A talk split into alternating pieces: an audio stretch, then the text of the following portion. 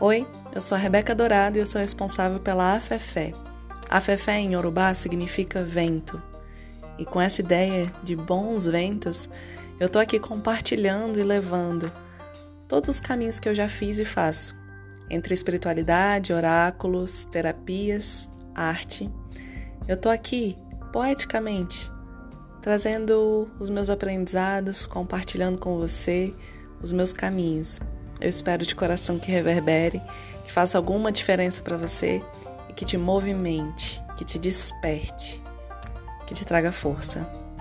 Espero que você goste e qualquer coisa eu tô aqui.